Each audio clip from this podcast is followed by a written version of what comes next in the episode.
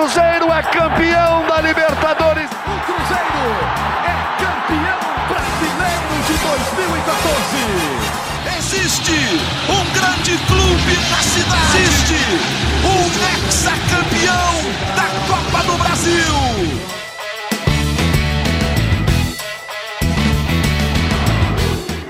Um abraço a você que nos acompanha. Esse é o GE Cruzeiro, chegando com mais uma edição depois da segunda rodada do Campeonato Brasileiro da Série B e da primeira vitória do Cruzeiro na competição, que é prioridade absoluta, 000001 da temporada celeste em 2022. Eu sou Henrique Fernandes e hoje vou tocar a bola com os nossos convidados aqui do GE Cruzeiro para que a gente fale da vitória apertadíssima, suada, sofrida no Mineirão, com quase 20 mil torcedores cruzeirenses saíram muito orgulhosos do time, da luta, da superação. Uh, e uma vitória que foi importante para reabilitar o time dentro do campeonato, depois da derrota na estreia contra o Bahia. Bom, para tocar a bola comigo aqui, dou meu abraço inicial a ele, setorista do Cruzeiro. Estava no Mineirão porque vi Gabriel Duarte no Mineirão, nas tribunas, assistindo atentamente a partida trabalhando muito nas apurações em relação ao caso do Vitor Roque também, né, Gabi? E que viu de perto essa vitória do Cruzeiro, extremamente importante. É, em Edu, em Edu, em Edu we trust, né? Assim, em Edu nós confiamos, porque Edu resolve a parada quando o jogo está difícil. Um abraço, Gabi. Um abraço, Henrique, um abraço para todo mundo que está nos ouvindo. Pois é, foi um dia, foi uma terça-feira muito agitada no Cruzeiro, né? Tem sido agitado desde o, desde o domingo, né? Desde quando apareceu essa, essa bomba no, no, no, entorno do Cruzeiro sobre a saída do Vitor Roque. E em meio a isso, o time tinha que reagir na Série B, porque não jogou bem contra o Bahia, perdeu na estreia e precisava reagir para não ter uma sequência, aumentar a sequência é, de derrotas na temporada. O time não jogou bem de novo, eu, eu acho que o, o, time ainda, ainda faltou mais daquela, daquela, daquele volume de jogo que o Cruzeiro vinha tendo no Campeonato Mineiro, mas o mais importante eu acho que era vencer era conseguir vencer no Mineirão, conseguir um bom resultado em casa para ir afastar de vez qualquer tipo de, de, de, de, um início de crise, talvez de um início de, de uma sequência ruim de questionamentos, inclusive ao técnico Paulo Pesolano. Uma resposta boa. E de novo com o Edu, né? O artilheiro do time. O Edu cada dia mais está se firmando aí no Cruzeiro, cada dia mais é a maior esperança de gols do Cruzeiro na temporada.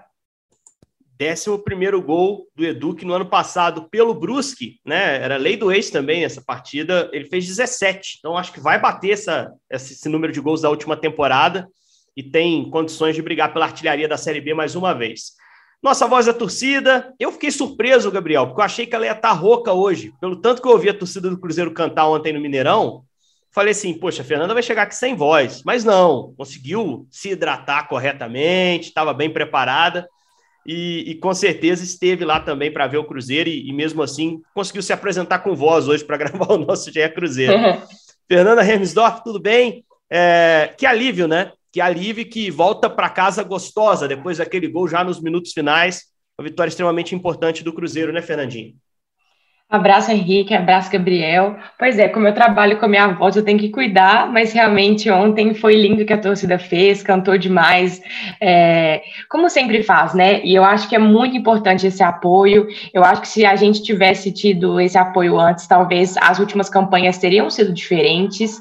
E essa vitória aí foi crucial por ser o primeiro jogo em casa, para a gente mostrar o nosso poder jogando dentro do Mineirão, o que não aconteceu também em 2020, 2021. A gente teve campanhas aí muito fracas em casa e que totalmente decidiram aí o nosso destino. Então, eu acho que se a gente começar aí, começar não, se a gente garantir as nossas vitórias dentro de casa, já vai ser um caminho muito mais, muito mais fácil para alcançar o objetivo final, que é o acesso. Então, é, por mais que tenha sido uma vitória difícil, né, porque o jogo foi bem agoniante de assistir, vamos dizer assim, o Cruzeiro tinha mais posse de bola, mas se sentia perdido ali para poder que, que ele ia fazer com ela. Como o time estava sem um meia de criação ali de origem, eu senti que faltou muito isso, criatividade, poder conseguir criar chances aí mais efetivas de ataque. Mas no final deu tudo certo, eu acho que é isso que importa. A gente sabe que Série B não vai ser fácil mesmo, vai ter jogos assim mais combativos, que tem que ter raça até o final. Eu acho que isso vai mandar muito no time. Então, É isso, a gente teve nosso Edu aí brilhando mais uma vez contra o seu ex-time agora, e a figura dele é muito importante mesmo. A gente agora tem essa tranquilidade de saber que tem um cara que, quando ele tem a chance ali, ele não vai desperdiçar. Então, é isso, a torcida sai revigorada e sai muito ansiosa. Já vi muita gente fazendo sócio aí no dia de hoje, cada dia mais ganhando confiança nessa gestão do Ronaldo, que vem de muitos acertos, e é só, só alegria.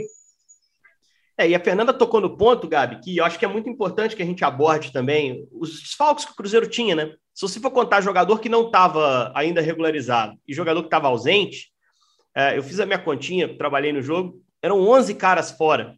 11 atletas fora. É muita gente, é um time inteiro, né? Claro que você tem ali, por exemplo, não é um time que joga, tem dois goleiros, Brazão uh, e o Mesquita também estavam fora, né? Mas você tem 11 caras fora e jogadores protagonistas em algum momento, né? Como o Canezinho, por exemplo, que é um titular absoluto, o João Paulo, que talvez seja o meia mais criativo, e a Fernanda citou que faltou essa criatividade, eu também senti isso. O Cruzeiro forçou muito seu jogo pelo lado, né? Precisou usar muito mais o lado de campo, porque por dentro não tinha é, muitos jogadores que pudessem fazer essa, essa, essa, encostar bem no ataque, né? E apesar disso tudo, a superação é, de sexta para cá, até o sexta até o momento do jogo, o Cruzeiro teve uma agenda de notícias negativas com esses jogadores ausentes, com a venda do Rock, a própria, o próprio efeito da derrota lá em Salvador, mas conseguiu se superar. Para você, Gabriel, qual foi a chave assim para que o Cruzeiro conseguisse ali no segundo tempo é, arrancar forças e, e, buscar. Tá tudo restrito ao Edu? Ou você achou que mais coisa funcionou bem nessa partida do Mineirão?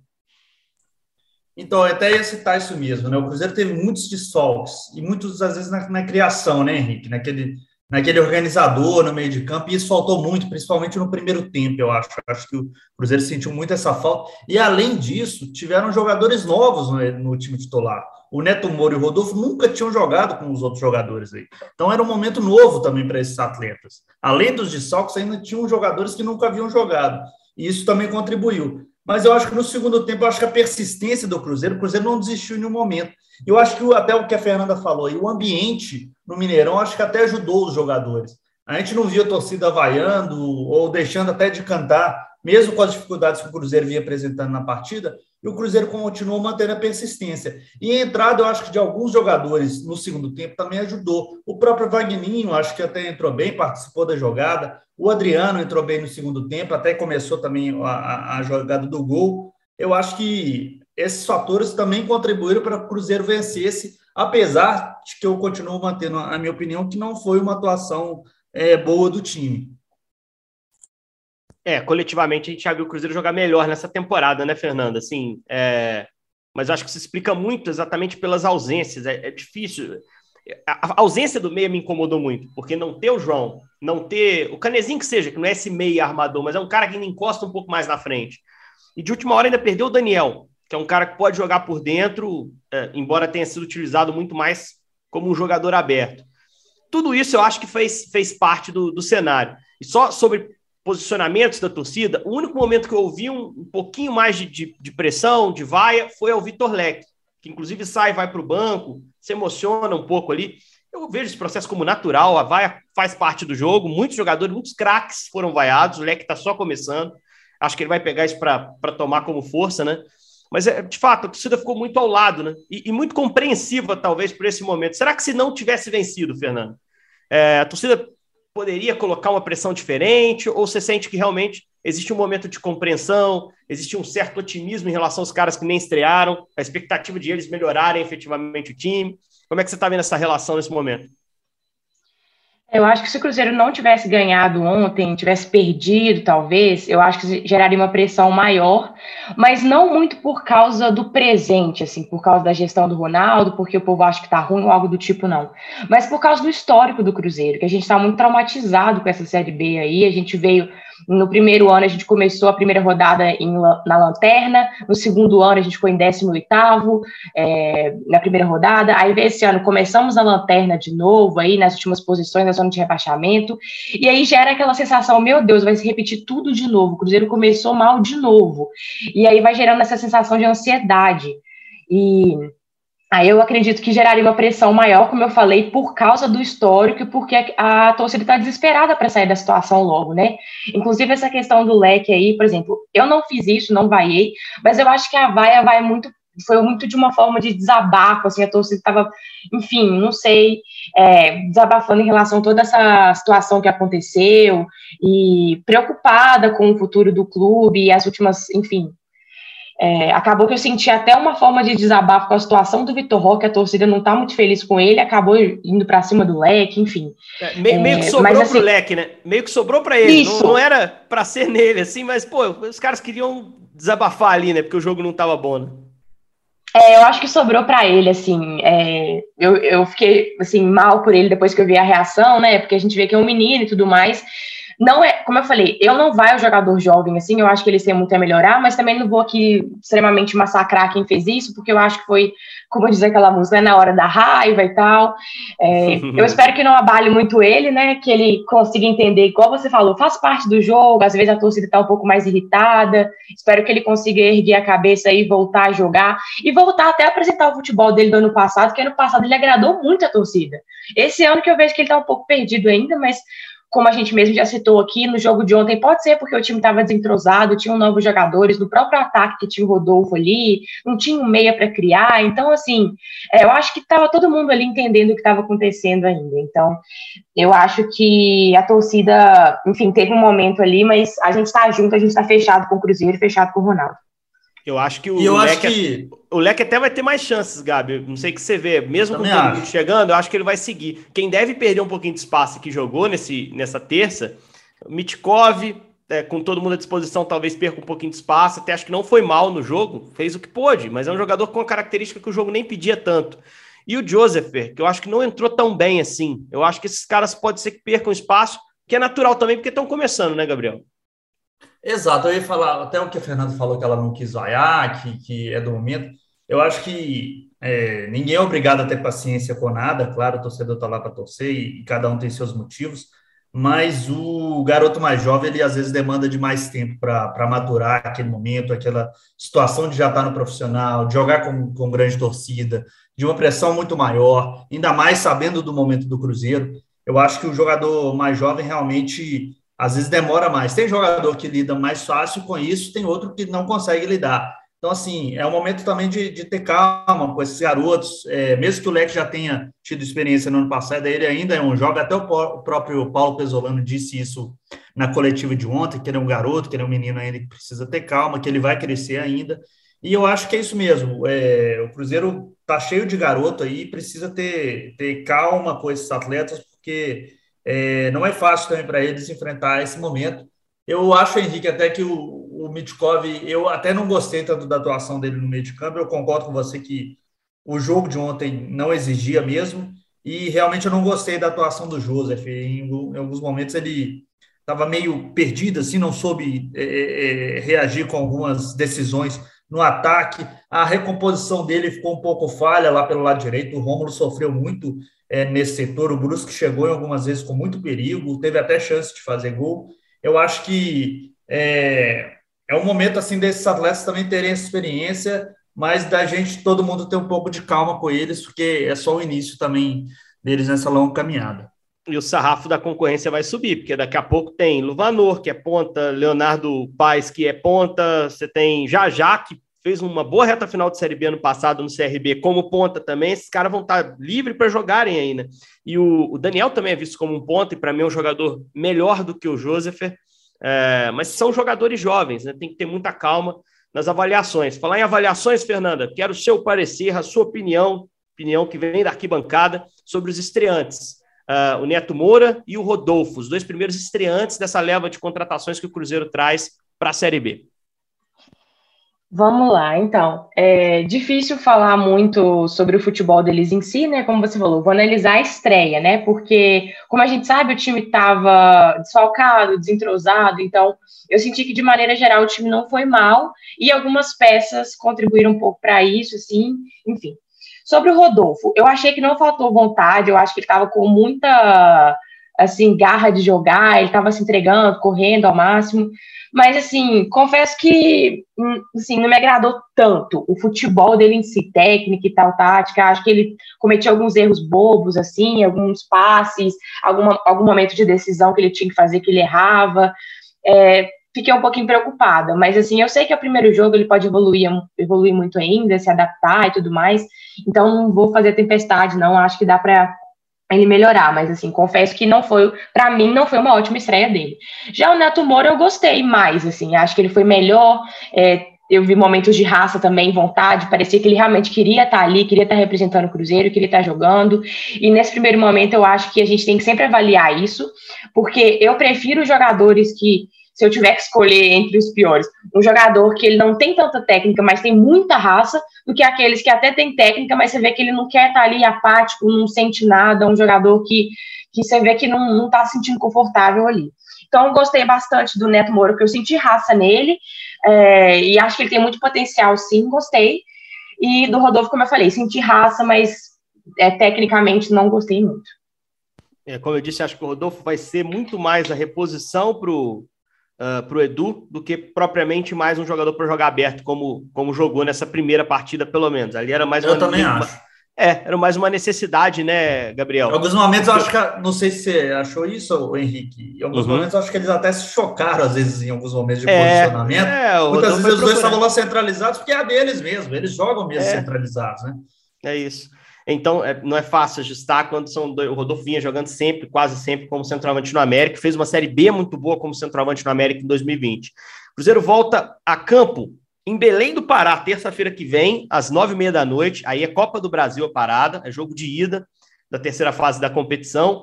E pode não ter o Edu, né? O Edu saiu com dores no adutor, né, Gabriel? É, e vai passar por exame, vai, já começou a tratar. A informação que a gente tem é que ele já começou a tratar na, no dia seguinte ao jogo uh, para que ele possa estar em condições. O Leque também saiu com dores no tornozelo né, na partida, e aí tem que esperar para avaliar o que vai acontecer. Mas a expectativa então, é de que alguns. Desses... porque ele já lesionou o tornozelo esse ano. Isso, né? que, isso, naquele jogo lá em São João Del Rei. Isso. Exato. E a expectativa de alguns dos caras que estão fora voltarem também, né? João Paulo, Canezinho, como é que tá? Ah, então, ainda tem um tempinho, acho que o João Paulo pode até voltar. Eu acho que o Canezinho é mais difícil ele voltar para o jogo contra o Remo, mas vamos ver a evolução desses atletas. Mas eu tô crendo que o João Paulo pode voltar a ser uma opção para o Pesolano, talvez não começando, mas já talvez para o banco aí contra o Remo. Acho que é uma, um bom retorno para o Cruzeiro que sentiu falta dessa organização em campo, no meio de campo. E aí usar a semana também para preparar os caras que ainda não estrearam, né? Para que o Cruzeiro tenha muitas opções. É um jogo com outro contexto, é mata-mata. O Remo é um time de terceira divisão, mas que até outro dia estava na Série B, né? Estava enfrentando o próprio Cruzeiro na Série B na temporada passada. Até pela muito... filosofia do Pesolano, né, Henrique? Muitos jogadores não estão acostumados com, com o modo de jogar Pesolano. Os próprios jogadores começaram a temporada voltar é, demoraram também a entender o processo, até pela exigência física que o esquema tático do Pesolano, os treinamentos, que muitos falam lá no Cruzeiro que é muito intenso. Então, até o jogador também entender isso demanda um tempinho, claro. A gente falou do jogo para fechar o último tema, essas reviravoltas, esse caso todo do Vitor Roque, Gabi. Eu vou preferir que você nos explique, porque ontem a gente teve é, um monte de coisa acontecendo, teve declaração do, uh, do Alexandre Matos, né, que é diretor hoje no Atlético Paranaense, teve nota da diretoria do Cruzeiro acusando o empresário do jogador uh, de posturas antiéticas, né? E depois o empresário se posicionou dizendo que não era nada disso, que vai inclusive acionar o Cruzeiro judicialmente. Como é que está esse debate? Mas assim, uma pergunta direta. Já era, né? O Rock vai jogar no Atlético Paranaense, né, Gabriel? É, o Vitor Roque já é do Atlético Paranaense, já foi anunciado, já foi registrado no BID, a não ser que o Cruzeiro consiga realmente uma reviravolta na justiça, mas se o jogador não quer jogar no clube, é, é muito complicado o clube também exigir aí que, que volte e jogue. Acho que nem vai ter clima mais para ele. Eu lembro muito, talvez, da situação, não sei se o torcedor cruzeirense lembra, da questão do Arrascaeta, que foi, não, não chegou a ser nos mesmos moldes, mas ficou esse embate aí se o Arrascaeta jogar. O Arrascaeta, inclusive, chegou a faltar de treino do Cruzeiro na época da venda do Flamengo. Mas a situação realmente é muito complexa do Vitor Roque. O Vitor Roque tinha uma multa contratual de 24 milhões né, é, no contrato. Essa multa é vinculada ao salário do jogador. O Vitor Roque recebeu, como todo mundo aí falou, empresário, o Atlético Paranaense já falou, recebeu esse contato do Atlético Paranaense e o Cruzeiro, que deve, teria procurado o Atlético Paranaense para vender o Vitor Roque. O Cruzeiro afirma, não disse isso, inclusive na nota, não, não disse que teria sido ele que teria procurado o Atlético Paranaense, e o Atlético Paranaense fez a opção pelo pagamento da multa contratual. É, o Cruzeiro disse que vai acionar o Atlético Paranaense e o agente na justiça, vai tomar as medidas cabíveis. Acredito que o Cruzeiro realmente estuda aí uma talvez uma ação na CNRD ou, e também na área civil em relação ao, ao agente. O agente que já tem uma longa história de, de, de, brigas com o Cruzeiro, né? Lembrando que o André Cury também era o agente do, do Messim, que saiu ano passado do Cruzeiro. Isso. Então, assim, é um embrólio complicado, mas no fim das contas eu acredito que não tem retorno mesmo. Acho que o Vitor Roque não volta, mesmo porque não vai ter clima nenhum para ele voltar ao Cruzeiro. Acho que foi um desgaste muito grande dele com o clube, com a torcida, né? Não sei o que você pensa, Henrique. É, eu acho que é muito difícil, né? E é uma, é uma situação que a gente só vai poder formar uma opinião completa é, quando a gente tiver acesso a documentos.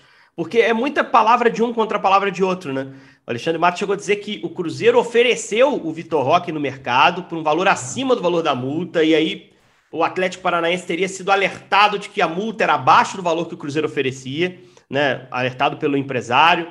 Enfim, é, não tem muito o que fazer. É, dinheiro está lá depositado, pode haver a discussão judicial para tentar aumentar esse valor, mas dificilmente a gente vai ver o Rock vestir a camisa do Cruzeiro de novo, a curto prazo, pelo menos, né? Ele vai representar o Atlético Paranaense, como está no bid, está liberado para jogar, pelo menos nesse primeiro momento.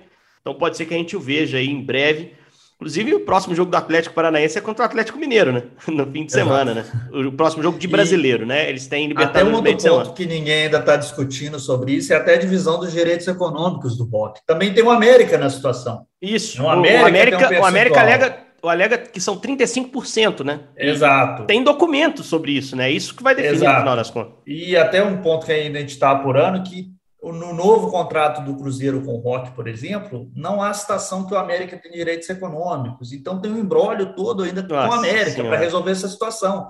Então, até nessa questão da divisão dos direitos econômicos, ainda precisa ser muito esclarecido do que foi, com os documentos, inclusive, para eles mostrarem o que, que realmente tem. Se o Cruzeiro tem 50%, 45%, porque o Alexandre Matos disse que o Cruzeiro tem 45%, a América 35%.